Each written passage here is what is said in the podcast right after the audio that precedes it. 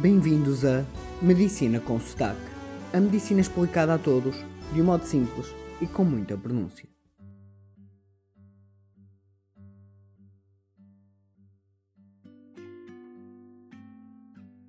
Bem-vindos.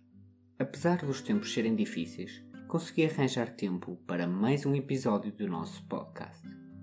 Não me esqueço de vocês e assim, sempre que puder, voltarei com novos episódios sendo que muita gente está em isolamento, passando um dia em casa, muitos hábitos se alteraram e a alimentação é um deles. Já agora, deixo-vos com a minha opinião, que metade de nós vai sair desta quarentena bem mais gordos, sobretudo aqueles que antes trabalhavam ativamente e agora passam o dia no sofá a comer bolachas e a pedir Uber Eats.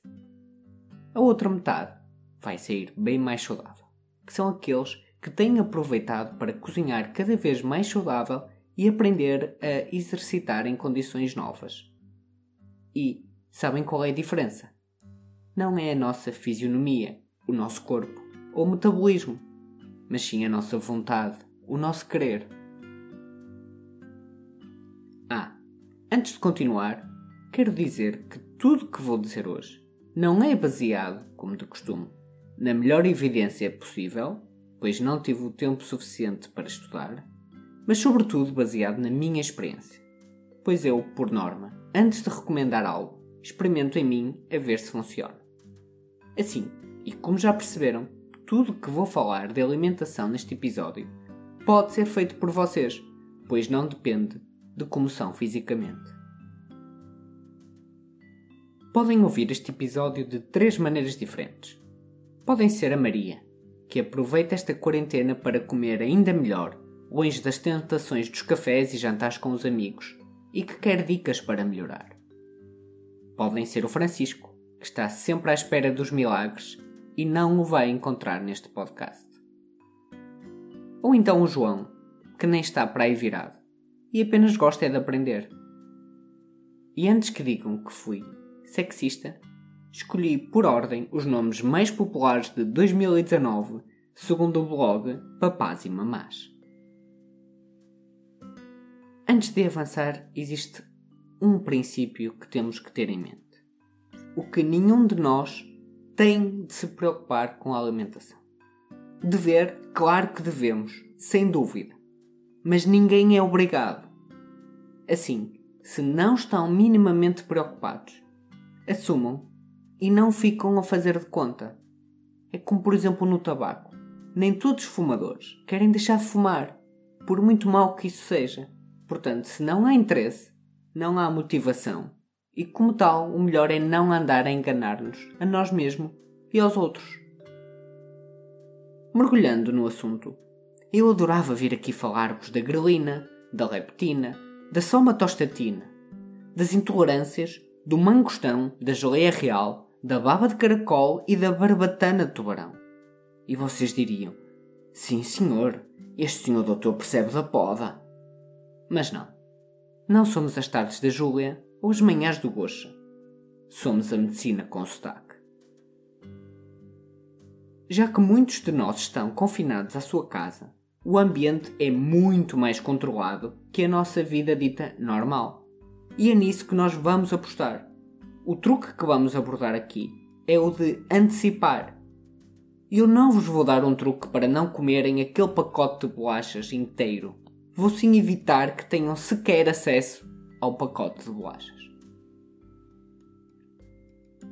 Então, primeiro de tudo devem criar uma rotina. Devem acordar, tirar a roupa, despirem-se, ficarem nus e olharem para o espelho. Olhem mesmo, vejam como são, como muitos de nós não têm de correr para o trabalho, podemos passar minutos a observar-nos. O espelho é o melhor reflexo daquilo que comemos. Como se costuma dizer, comemos às escondidas e depois mostramos na praia. Ou então, um segundo na boca, uma vida nas ancas. Assim, olhem-se, observem-se, vejam o que está bem e o que está mal, o que querem e o que não querem ao longo do tempo, poderão ver o vosso corpo a mudar. isto é algo que demora tempo. Mas existem pequenos detalhes que podemos até ver em mudanças diárias, como o caso da distensão da nossa barriga ou as alterações hormonais no período. Outra coisa a fazer, e como está recomendado, devemos ir às compras não mais de que uma vez por semana e, idealmente, online, com entrega ao domicílio. E nós temos que aproveitar isso em nosso favor. Portanto, num dia qualquer, após o almoço, ou seja, sem fome, sentamos-nos, pegamos num papel e numa caneta e fazemos a lista de compras para a semana. Ao usarmos o papel e a caneta, não vamos estar a ver a publicidade que nos aparece, ou não vamos estar no supermercado a olhar para os alimentos que alguém pôs de propósito ali para nós consumirmos. Portanto, vamos fazer isto o mais racional possível sem desejos ou tentações. Dos hidratos de carbono, vamos pôr arroz basmati, batata doce, aveia e massa. Da gordura, pomos azeite, azeitonas e frutos secos, sem qualquer tipo de açúcar ou caramelização. Ponham cogumelos. Ponham fruta, mas não mais que duas peças por dia ponham especiarias e condimentos. E as bebidas? Não põem nada. Bebem a água da torneira. Pronto, podem pôr água com gás, mas sem sabor. E como viram, é simples e fácil. Um dia lá vai chegar a entrega. E durante uma semana não vão ter mais nada para comer do que aquilo que pediram, ou que vos vai obrigar a comer de modo saudável pois finalmente podem controlar o ambiente que vos rodeia. E isso é o que leva à maior parte dos erros alimentares. E sabem o que vos vai acontecer? E digo-vos por experiência. Vão olhar para a comida e dizer: Eu não sei o que fazer com isto. Ou Eu não consigo comer mais isto. E é aqui que vão ao Google e vão se reinventar. Vão experimentar novas comidas e receitas vão sair da vossa zona de conforto alimentar para algo novo. E o bom disto é que se vos der uma vontade louca de comer um doce, sabem o que fazem? Bebem um copo d'água. Pois isso não é desculpa para sair do isolamento e arriscarem-se a apanhar o vírus. E depois terem de comer a comida do hospital quando ficarem doentes, ou então de comer soro pela veia. E se vos der uma vontade enorme de comer um McDonald's, bebem um copo d'água. É que as filas dos McDonald's são quilómetros e não vale a pena. Ou seja, tudo está a nosso favor para comermos bem. Neste momento, muitos de vocês devem estar a desejar que eu apanhe o vírus, pois estou a ser demasiado exigente. Mas quero-vos dar uma novidade. Em duas refeições por semana, e digo duas refeições e não dois dias por semana, ou seja, duas em cada 14 refeições, podem fazer a chamada cheat meal, que é comer o que vos apetecer. Assim, nesta refeição, que deve ser ao almoço e não ao jantar, podem, por exemplo, pedir comida fora. Outra alternativa seria, quando fizerem a lista de compras, já incluir as duas cheat meals, como por exemplo uma lasanha, uma pizza, sei lá, o que vocês quiserem. Mas com a atenção de ser quantidade para apenas e só duas refeições, não mais. Estas cheat meals vão-vos permitir resistir melhor à exigência de comer bem nos outros dias, pois sabem que têm um objetivo, que é chegar a essa cheat meal. Além deste fator psicológico, também têm benefício para o próprio corpo, que não vamos explorar neste episódio, mas que confere vantagens. Para além dos hábitos, que sabemos que custam a mudar, existem pequenos truques que podemos usar. Um deles é comer proteínas suficientes.